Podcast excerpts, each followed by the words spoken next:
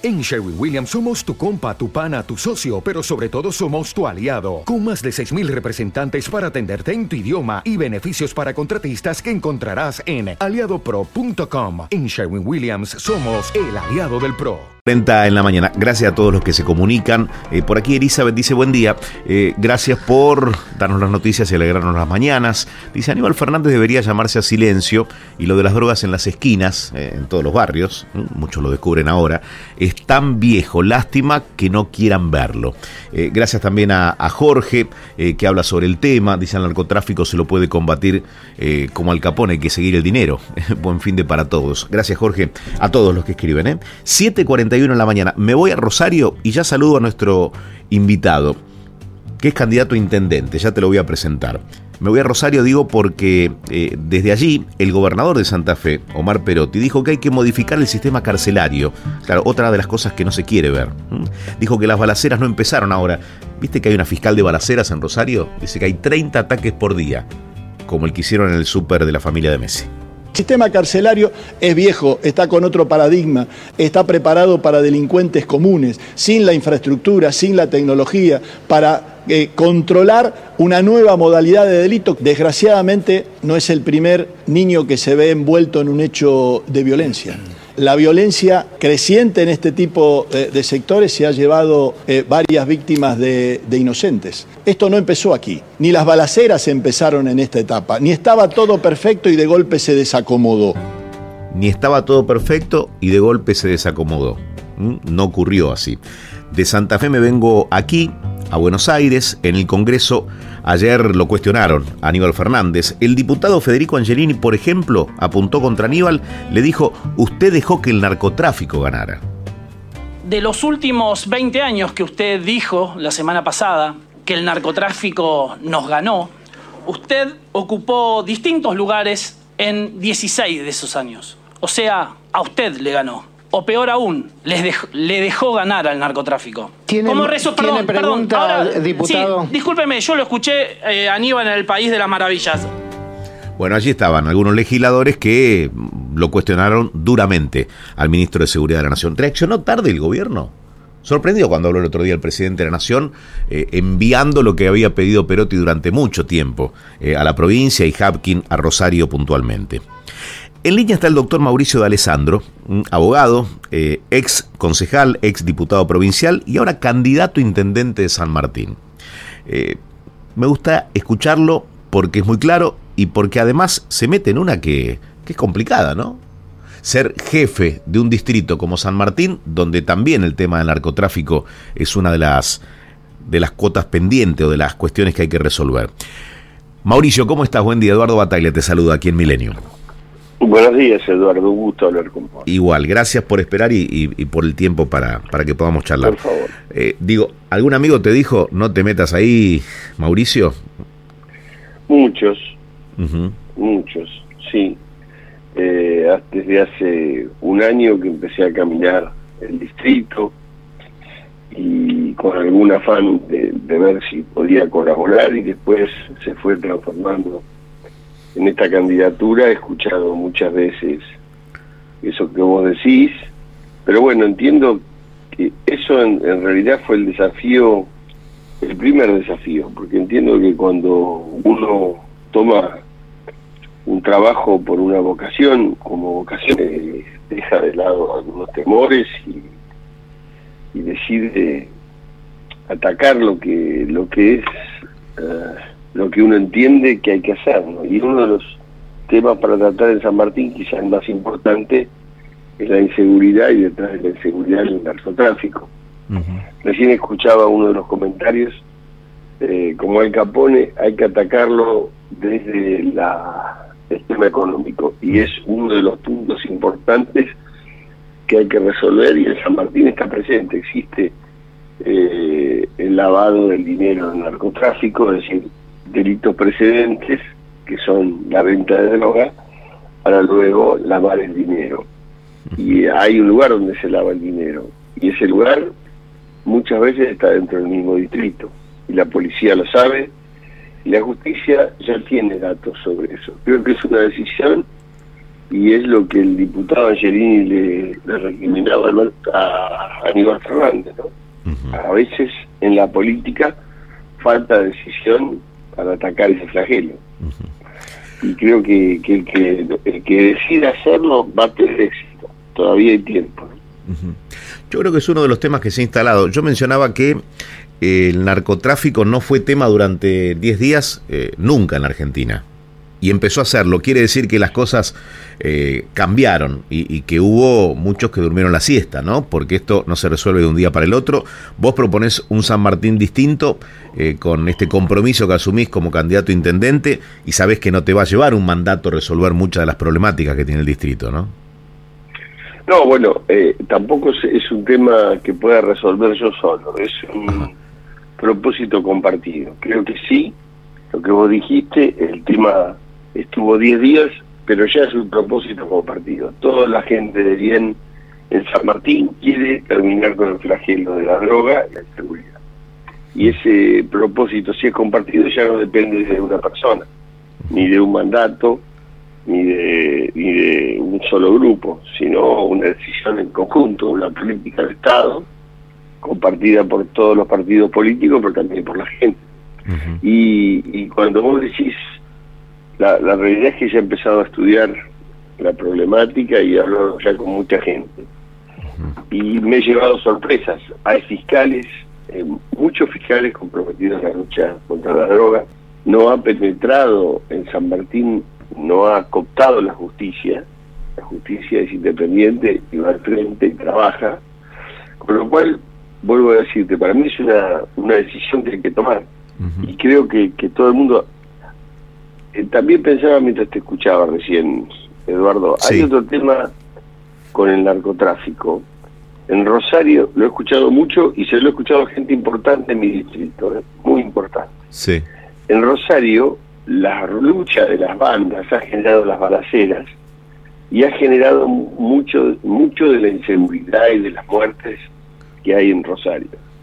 En San Martín, como en toda la provincia de Buenos Aires, la gente tiene la idea de que dejar que un solo eh, uno solo de los grupos conduzca el tema de la droga, o sea, hacer con el narcotráfico hmm.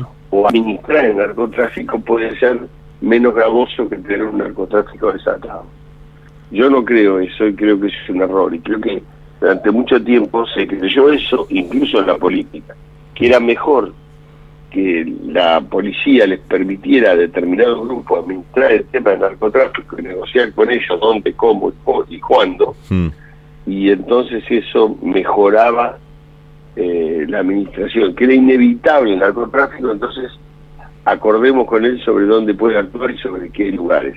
Lo que se ve en los videos, cuando aparecen esos encapuchados y dicen, nosotros queremos que te vayas de la 9 de julio, que es una de las villas de San Martín, vamos a conducir eh, este proceso para que los chicos puedan jugar por la calle, la gente de comer asado, como si ellos pudieran administrar como si fueran Escobar Gaviria, todo un pueblo, toda una ciudad, y si se les permitiera hacer eso, uno pudiera vivir más tranquilo porque ellos se encargarían también de la seguridad. Un narcoestado adentro claro. de, nuestro pueblo. O sea, vos eh, crees que hay que corregirlo, no se puede regular, como dijo Sabina Frederick, ¿no? En, estos últimos días que dijo eh, debiera tomar la policía de Santa Fe el ejemplo entre comillas de la policía bonaerense que de algún modo negocia, se transforma en árbitro y regula eh, el, narcotráfico. Bueno, creo que Sabina Frederick no sabe lo que está ocurriendo, ¿no? En muchos partidos de la provincia. Sabe, pero sabe, pero es una creencia muy eh, muy eh, acendrada, en, la, en, la, en la sociedad y mucha gente lo repite y lo repiten políticos importantes. No lo había escuchado de Frederick, pero no me sorprende en lo más mínimo, Eduardo, porque es lo que piensan. O sea, están convencidos de que, eso es así, están convencidos de que se puede negociar con el narcotráfico. La realidad es que, mira, el Rico Pacheco está preso. Cuando, mientras lo llevaban preso gritaba pidiendo ayuda de alguien que seguramente no le llegó. O sea, el, el Pacheco creía que tenía garantizado que no hubiese preso. Si no, no hubiese gritado el nombre, el nombre que gritaba. El mameluco Villalba está preso. Hmm. Queda Licho fuera de la de, los importantes fuera de la cárcel. Ahora, la realidad es que cuando la política, la policía y la justicia así lo decidieron, fue preso en dos minutos. Porque la realidad es que no hay que iniciar ninguna investigación. ¿eh? Están las escuchas, están las escuchas con, con la policía, están las escuchas donde establecen lugares o zonas liberadas, están las escuchas donde van a cambiar eh, dinero por, por este, producido de, los ilícitos por dinero extranjero. Está todo. Está todo. Está dentro del partido. es decir que, ah, pará, pará. Falta algo más, perdón, porque si no te dejo concluso esto. Dale.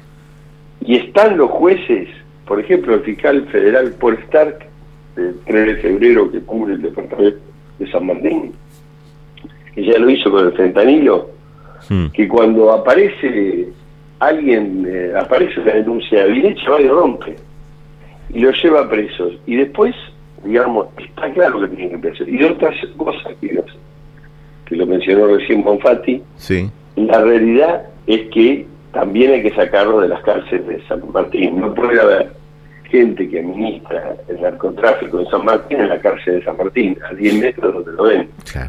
Porque por la ventana la ven. Entonces, eh, también hay que hacer eso. Creo que tomando esas dos o tres decisiones, atacando el tema financiero, donde lavan la plata, y metiendo preso a, dos o tres de los cabecillas que se sabe y estén metiendo que están participando, claramente el delito se va a mudar y no y se va a resolver. ¿no? Bien, bien, perfecto. Mauricio, quiero aprovecharte para que me des tu mirada sobre los fundamentos. No sé si has podido interiorizarte de lo que se conoció ayer. El Tribunal Oral Federal 2 eh, habló, eh, bueno, de cuáles son los motivos por los cuales condenaron a Cristina a seis años de prisión y le, promueven una inhabilitación por, por tiempo indeterminado o de por vida para ejercer cargos públicos. Eh, dijo Gabriela Cerruti que queda claro que no hay pruebas en contra de Cristina eh, y que buscan perseguirla. ¿Qué pensás sobre eso? No, la sentencia es una sentencia, ya habíamos escuchado los, fundamentos eh, primigenios, la sentencia es una, sentencia incuestionable.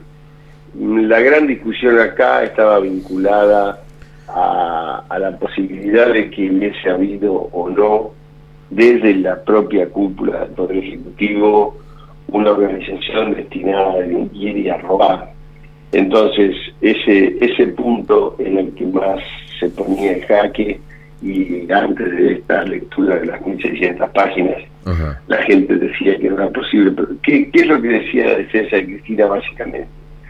En el presupuesto de la Nación Argentina, 257 diputados establecieron una obra para Santa Cruz de 100 millones de dólares.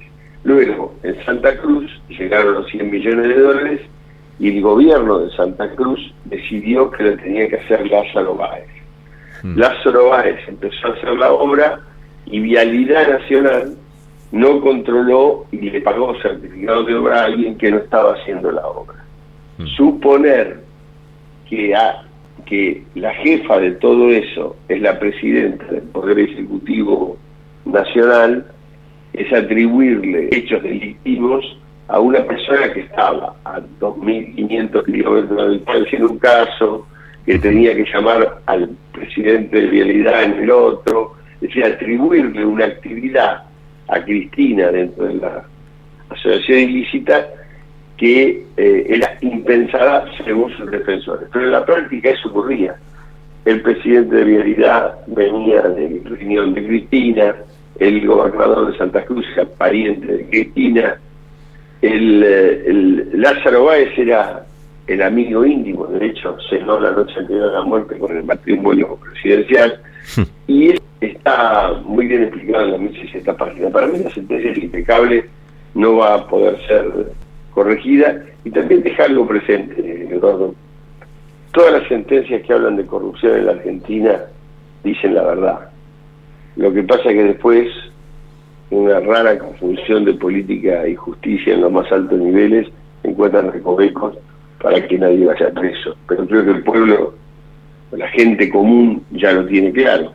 lo tiene claro cuando viene un inspector a pedirle una tasa más, lo tiene claro cuando va a cobrar su jubilación miserable, lo tiene claro cuando ve que los demás no hacen cola y reciben eh, prebendas, lo tiene claro cuando ve que los políticos se llenan de dinero mientras ellos no llegan a fin de mes, lo tienen claro cuando ven que algunos barrios donde hay punteros más amigos de la política tienen más ventajas, lo tienen claro cuando hacen esas levas eh, que vienen y se llevan y reparten planes sociales sin trabajar, la gente tiene claro que hay corrupción.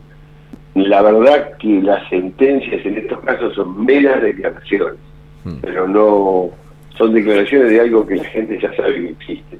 Le va a costar mucho decir que esto es mentira. Hmm. No hay que subestimar eh, a la ciudadanía, es cierto.